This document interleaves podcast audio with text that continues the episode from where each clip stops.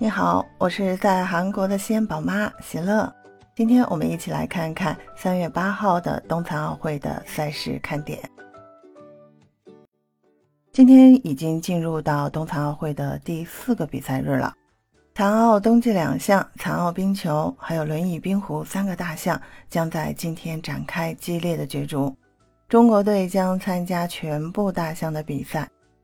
在前一日的比赛中，中国代表团收获了一金四银四铜，再次掀起夺得奖牌的狂潮。三月八号，今天将产生六枚金牌，全部都在冬季两项六个小项中产生。中国队派出二十名运动员参与角逐，其中三个小项是具备夺金实力。在团体项目中，开局两连胜的中国残奥冰球队将在小组赛迎战意大利队。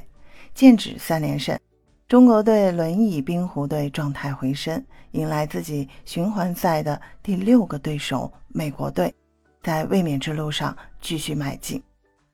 以上就是三月八号冬残奥会的赛事看点，让我们一起为中国队加油，再创佳绩，多拿金牌。